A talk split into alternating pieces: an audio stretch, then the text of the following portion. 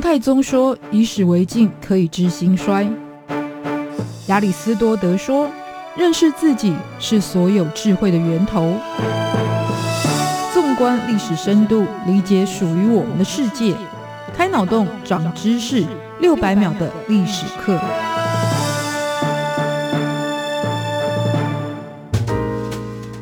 认识过去，才能够掌握未来。欢迎您收听这一集六百秒历史课，我是维珍。到法国罗浮宫就一定要看蒙娜丽莎，不然就等于是白来一趟。那到台北故宫有哪一幅作品是非看不可的？其实，在台北故宫收藏的古代绘画，不但数量上让人目不暇给，而且每一幅都有值得细细品味的特征与内涵。但是如果参观时间不够，我个人甚或是很多名家推荐一定要看的，就是北宋范宽的《西山行旅图》。他甚至还客串过金庸的名著《笑傲江湖》，就是向天问收集了世间宝物，要引诱杭州梅庄的江南四友，借此营救被囚禁的任我行。那其中这代表性有魅惑力的宝物之一，就是这一幅绝世经典。于是本集开箱台北故宫，让文物说故事系列就来介绍隐藏千年的身世之谜，蕴含天上人间哲学观之范宽《西山行旅图》。范宽，他名字的由来是因为人们都用“宽”这个字来形容他的性格宽厚、不拘小节，所以后来他也就拿这个来当做自己的名字。而他是北宋的宫廷画家，是由官方所养，因此不能像其他的艺术家那样自由创作，而是必须照章办事，包含画什么、怎么画。多久要交差，其实都有蛮严格的规定。这些宫廷画家甚至是不能在自己作品上留名。那这种制度，其实在东西方的宫廷都能够见到。宫廷画院的制度开始于五代十国，后来在宋朝发扬光大。而后的时代呢，大概除了元朝之外，其实也都是保留这样子一个画院的制度。但其中就以北宋的宫廷画院在编制上是最完整庞大的。再加上帝王本身也大力提倡，甚至宋徽宗还把绘画纳入了科举考试的项目。因此，当时从民间到皇家，对于艺术的讲究是更胜于其他朝代。那绘画艺术也就成为了文人必备的技能之一。就在这样的环境之下，还能够脱颖而出的，当然就是最厉害的人物。而这也让宋朝的经典大师是特别多，像是《早春图》的郭熙。万壑松风图的李唐，清明上河图的张泽瑞，都是出生于这个时期的画家，而且前两者的作品，包含郭熙早春图、李唐万壑松风图，今天也都收藏于台北故宫。那在宋朝的绘画，其中又以山水画是最为突出。虽然可以归纳的原因非常的多，但都跟当时经济高度发展是脱离不了关系的。因为当人们有了钱，那出门旅行就会成为风气，可以去到更多、更远、更美好的地方。同时呢，有了钱也让人们开始可以往内在探索心灵的成长。而这种对于内在探求的渴望，其实也成为山水画大受欢迎的主要原因。因为山山水画是从创作者对于天地自然的观察开始，这样的观察本身就是修身养性的过程。而创作的成品，则是需要透过画家领悟之后的消化与诠释，来呈现出风景里的意境。因此，画家本身的修为跟领悟力，其实也是一个作品它的功力高下判断的差别所在。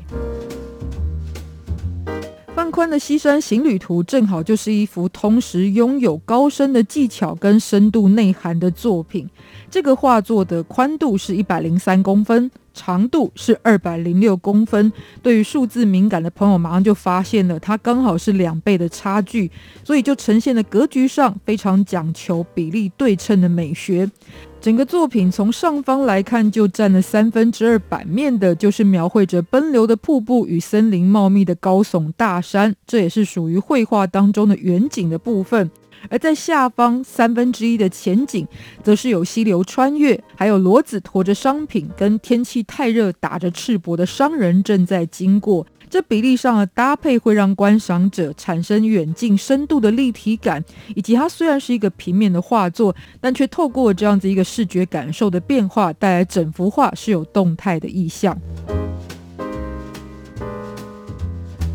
那一般对于山水画的印象就是写意多过写实，不过从范宽的画来看，其实他的画面也是能够非常写实的。它除了呈现范宽常年身处的北方山水的壮观景色，还有人们生活的姿态，其实也是描绘得栩栩如生。但是让作品升华的写意的部分，其实就在于画作当中的哲学观。在前景看到的商人，其实就像是日复一日背着沉重的人生负担而生活的我们。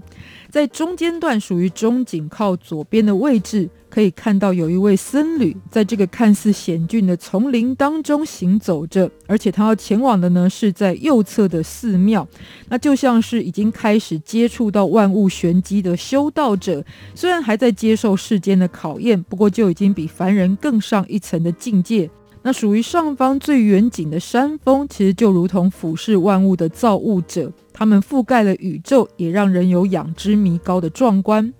在山上有流泻而下的瀑布，穿越了中景，直达前景的位置，这就是来自于天上泽披万物的恩赐。那这个泉源，如果是由下往上看，则可以是俗世的人们想要追求更高层次的时候，可以作为依归的法门。因此呢，其实是从人界到天界的层次。但除了灵性上的哲学概念，毕竟这是献给宫廷的话，所以呢，也会隐含着政治的意义。像这一座山，就如同高。高高在上的宋朝江山与君主王权，深邃而蕴含着万物。在山上还能看到遗世而独立、自成一格的松树，这则是治理国家的时候必须要存在，就是有着高风亮节的士大夫官员们。而匆匆走过的行人跟驴马，其实就是受到他们化育的寻常百姓。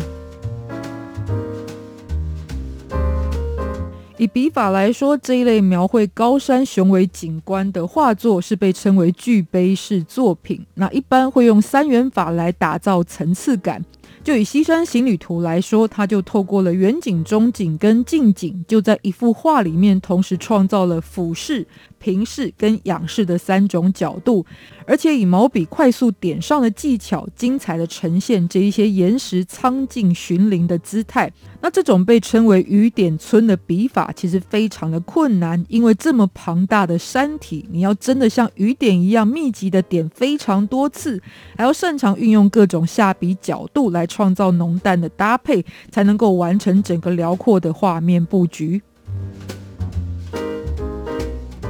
那这个被许多人视为台北故宫真正镇馆之宝的作品，其实曾经也有过一段身世之谜，就是因为宫廷画家不能够在自己的作品上落款。所以，当北宋灭亡之后，这一幅《西山行旅图》也就跟着流落到民间。那么，很多的世人都看过，而且都认为这应该是范宽的真迹，但又没有足够的证据。即使在明朝的董其昌，其实也只说过自己看过这一幅作品很惊艳，但却没有办法说自己是鉴赏过《西山行旅图》，就在于这个并不能够确认真迹的差异。那这幅画后来还进到了清朝宫廷当中被收藏，那也包含了特别喜欢艺术但更喜欢盖章的乾隆，也盖上了自己的六个大印，表示他的喜爱。但即使是这一些看过世间各种宝物名留青史的名人，他们都还是不能够确认自己手上收藏的是不是范宽《西山行旅图》的真迹。